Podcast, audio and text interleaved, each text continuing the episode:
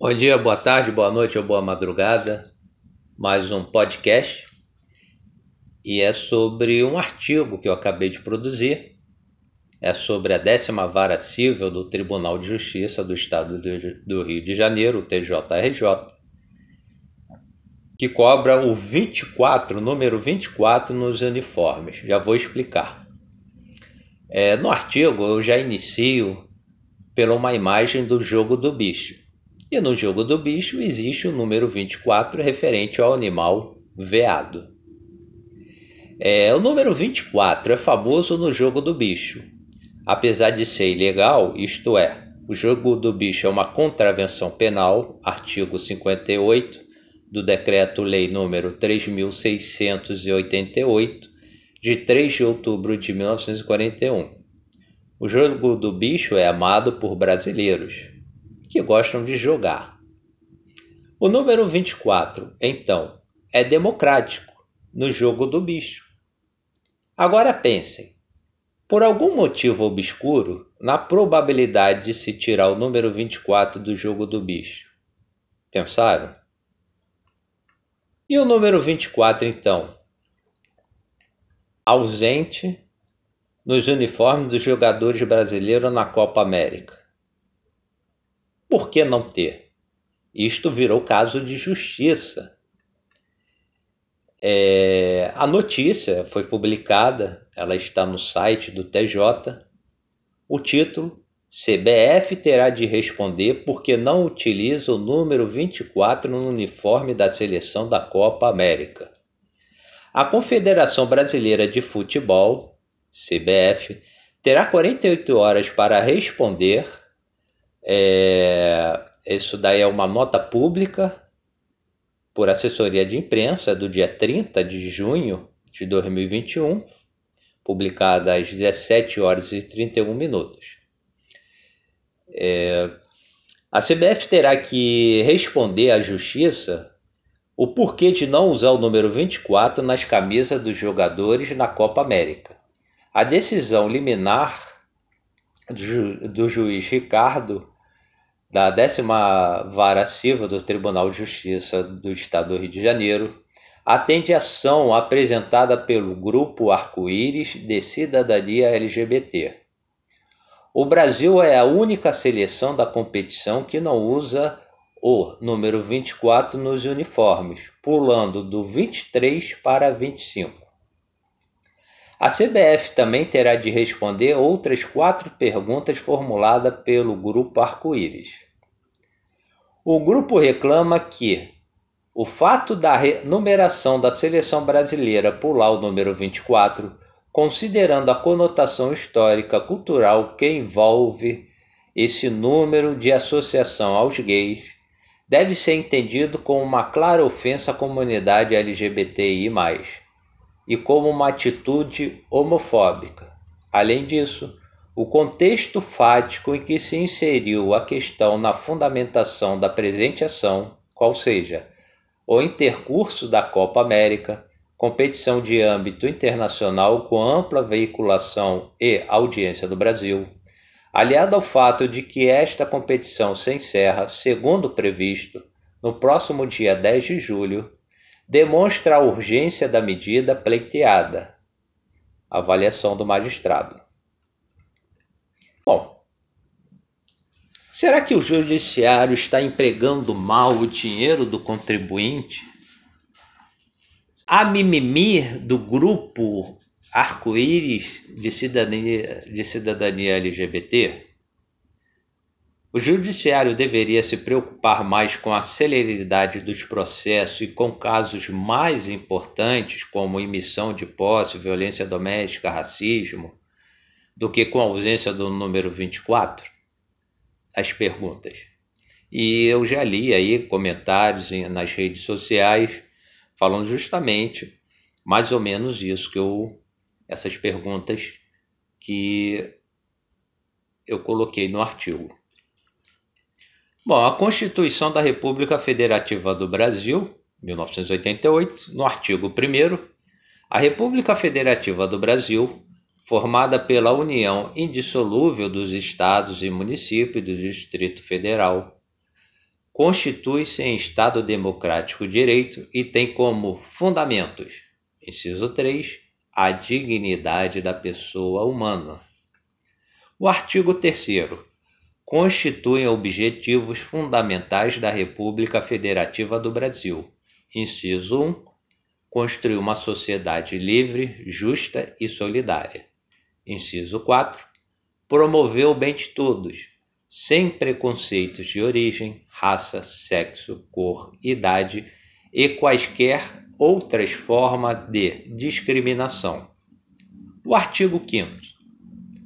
Todos são iguais perante a lei sem distinção de qualquer natureza, garantindo-se aos brasileiros e aos estrangeiros residentes no país a inviolabilidade do direito à vida, à liberdade, à igualdade, à segurança e à propriedade, nos termos seguintes: inciso 1. Homens e mulheres são iguais em direitos e obrigações, nos termos desta Constituição. Inciso 2. Ninguém será obrigado a fazer ou deixar de fazer alguma coisa senão em virtude de lei. Inciso 35. A lei não excluirá da apreciação do Poder Judiciário lesão ou ameaça a direito. Parágrafo 1 do artigo 5. As normas definidoras dos direitos e garantias fundamentais têm aplicação imediata. Parágrafo 2. Os direitos e garantias expressos nesta Constituição não excluem outros decorrentes do regime e dos princípios por ela adotados, ou dos tratados internacionais em que a República Federativa do Brasil seja parte. Sobre omissão legislativa, uma decisão do Supremo Tribu Tribunal Federal que enquadrou a homofobia e transfobia como crimes de racismo por reconhecer a omissão legislativa. Qual é a função do Poder Judiciário? Bom, já que eu estou mencionando é uma notícia que está no site do Tribunal de Justiça do Rio de Janeiro, eu encontrei uma cartilha do próprio Tribunal de Justiça do Rio de Janeiro. E a função da justiça é garantir os direitos individuais, coletivos e sociais e resolver conflitos entre cidadãos, entidades e Estado. Para isso, tem autonomia administrativa e financeira garantidas pela Constituição Federal não podemos esquecer também que, constitucionalmente, a lei não excluirá da apreciação do Poder Judiciário lesão ou ameaça a direitos. Quer dizer, o Estado não pode ficar omisso quando há uma ameaça à dignidade humana. E o que vem a ser a dignidade humana? O ser humano é um fim em si mesmo. Isto quer dizer o ser humano, todo ser humano nasce com direitos. O direito de não ter o seu corpo violado, o direito de não ser morto, o direito de, de ter uma condição mínima para viver. Essa condição mínima para viver, exemplos, no país é, de temperaturas baixas, por que não ter água quente para tomar banho? Por que não ter é, lenha, não ter gás para manter a casa quente? Por que não ter roupas adequadas para suportar o frio? Então, isto tudo tem a ver com a dignidade humana. Não é só evitar o aborto, proibir o aborto, porque há vozes que se levantam contra o aborto, dizendo que é um crime, que está se fazendo um crime, porque há direito à vida. Ora, entra numa contradição se proíbe-se o aborto, porque o feto é um ser humano, tem um direito à vida. Como é que este feto, vida intrauterina, nasce vida extrauterina? Aí a fase de desenvolvimento, criança, adolescente, adulto. Se tem direito à vida, como é que se permite então, por exemplo, vamos imaginar um idoso ou uma idosa. O idoso mora sozinho, ele não, não é aposentado, não consegue mais trabalhar, ele não consegue mais pagar o gás, a conta de gás. E ele necessita do gás para o aquecedor a gás. Mora numa região extremamente fria, de clima frio. A concessionária interrompe fornecimento de gás pelo idoso estar inadimplente. Este idoso vem o frio, está mais suscetível ao frio e morre. Então quer dizer, não deixa de ser um assassinato. Não deixa de ser também uma violação contra a dignidade humana. Então são fatos que devem ser pensados à luz do que é a dignidade humana. Será que o capital está acima da dignidade humana? Bom, prosseguindo, qual é o axioma disso tudo? Admitido que em certa seleção há nas camisas a palavra macacos, somente para negros. Está ali, jogadores negros, e nas camisas a palavra macaco. O Tribunal de Justiça deve agir ou não em defesa da dignidade dos jogadores negros? A resposta é solar sim. A Lei número 7.716, de 5 de janeiro de 1989, no artigo 20, praticar, induzir ou incitar discriminação ou preconceito de raça, cor, etnia, religião ou procedência nacional. Pena: reclusão de 1 a 3 anos e multa. Agora, da ausência do número 24, há homofobia ou não? Por que do macaco, da palavra macaco, somente para jogadores negros? E por que da ausência do número 24? Ou será que nas instituições de ensino não ensinam mais a contar 20, 21, 22, 23, 24, 25? Ou do 23 se pula para o 25? Racismo geralmente é explícito, preconceito quase sempre velado. Concurso de fisiculturismo. Temos concurso feminino de fisiculturismo e concurso masculino de fisiculturismo. Existe concurso LGBT mais de fisiculturismo? Não tem.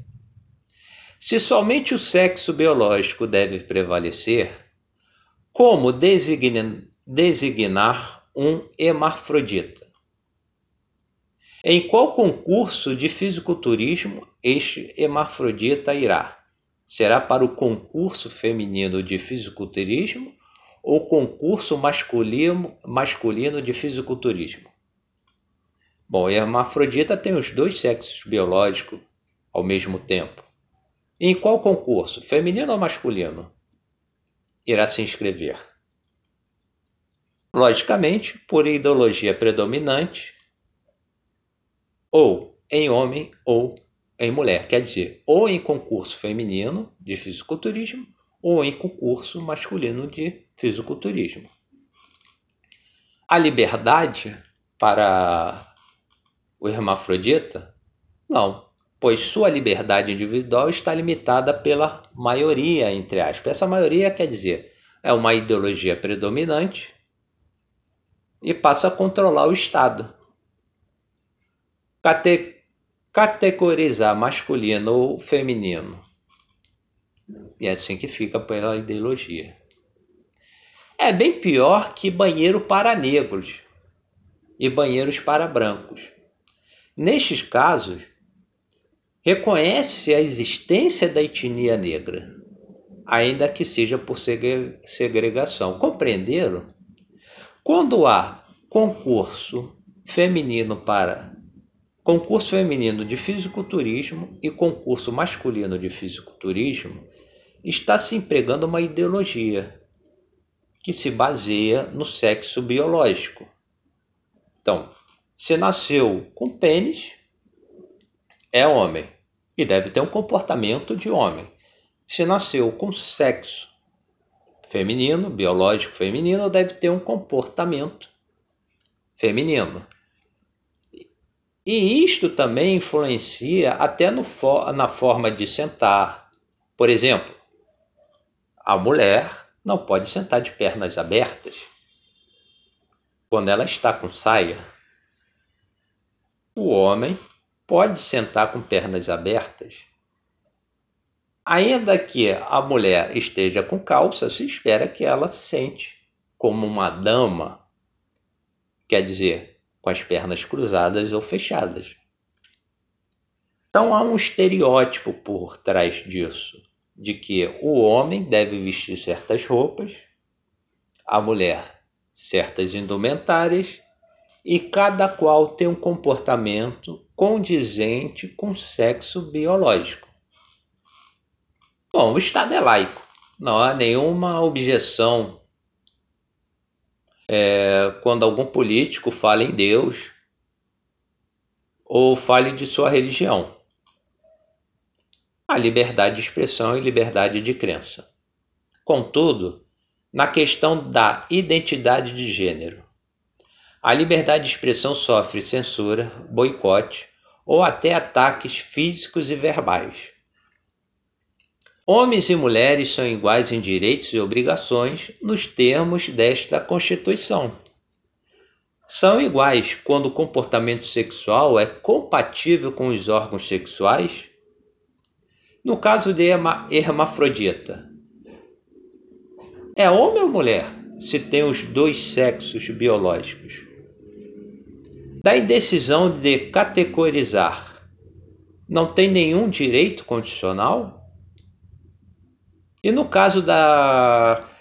É, é, no caso de genitália ambígua, quer dizer, uma ocorrência de distúrbio da diferenciação sexual. Como é que vai esta pessoa né, uma competição de fisiculturismo, categoria masculina ou feminina? Não há aí agenda gay, não há agenda de pedofilia, não há comunismo no judiciário, Assim, o Estado combatendo toda forma de discriminação e todo tipo de preconceito.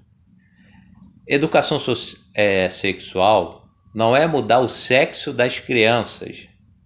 Isto tudo, infelizmente, tem nas redes sociais.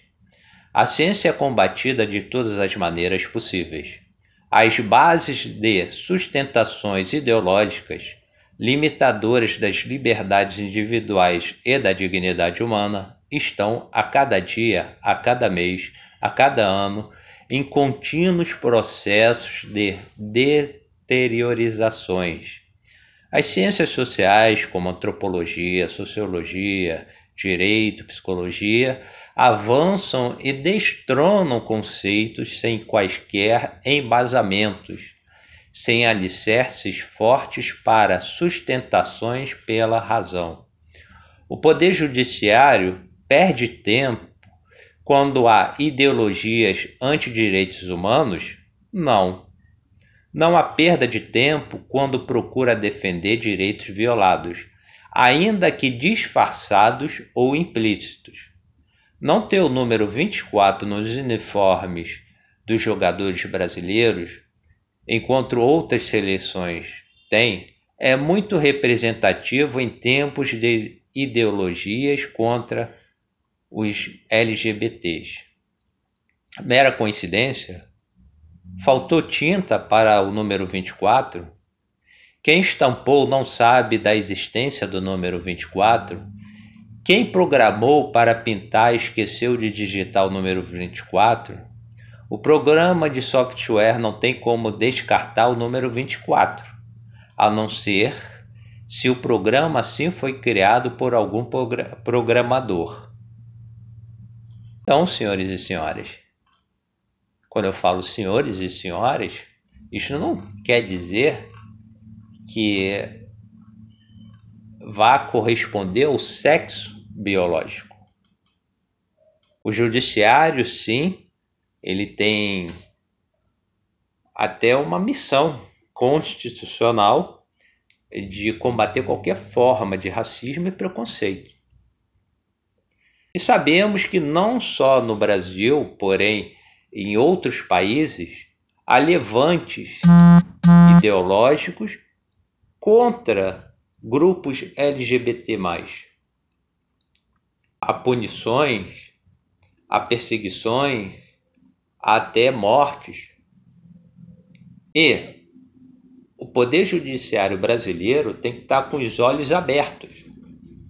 Ah, mas a justiça é cega. Não, a justiça não é cega ela é cega no sentido de não favorecer. Porém, ela não é cega quando há violação. Porque se ela fosse cega, imagina.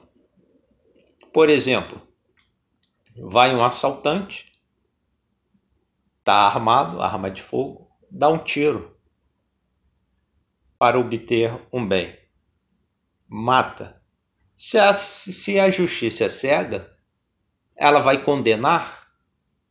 Não vai, porque ela é cega. Vai apresentar as provas, a parte ali vai apresentar as provas que houve um assassinato. Se a justiça é cega, por que ela vai condenar? Então a justiça é cega sim. Não favorecer um dos lados, pelo um viés ideológico. Porém, ela tem os olhos abertos diante das provas, diante das circunstâncias e dos fatos concretos para garantir a dignidade humana. Um podcast rápido. Boa semana para todos.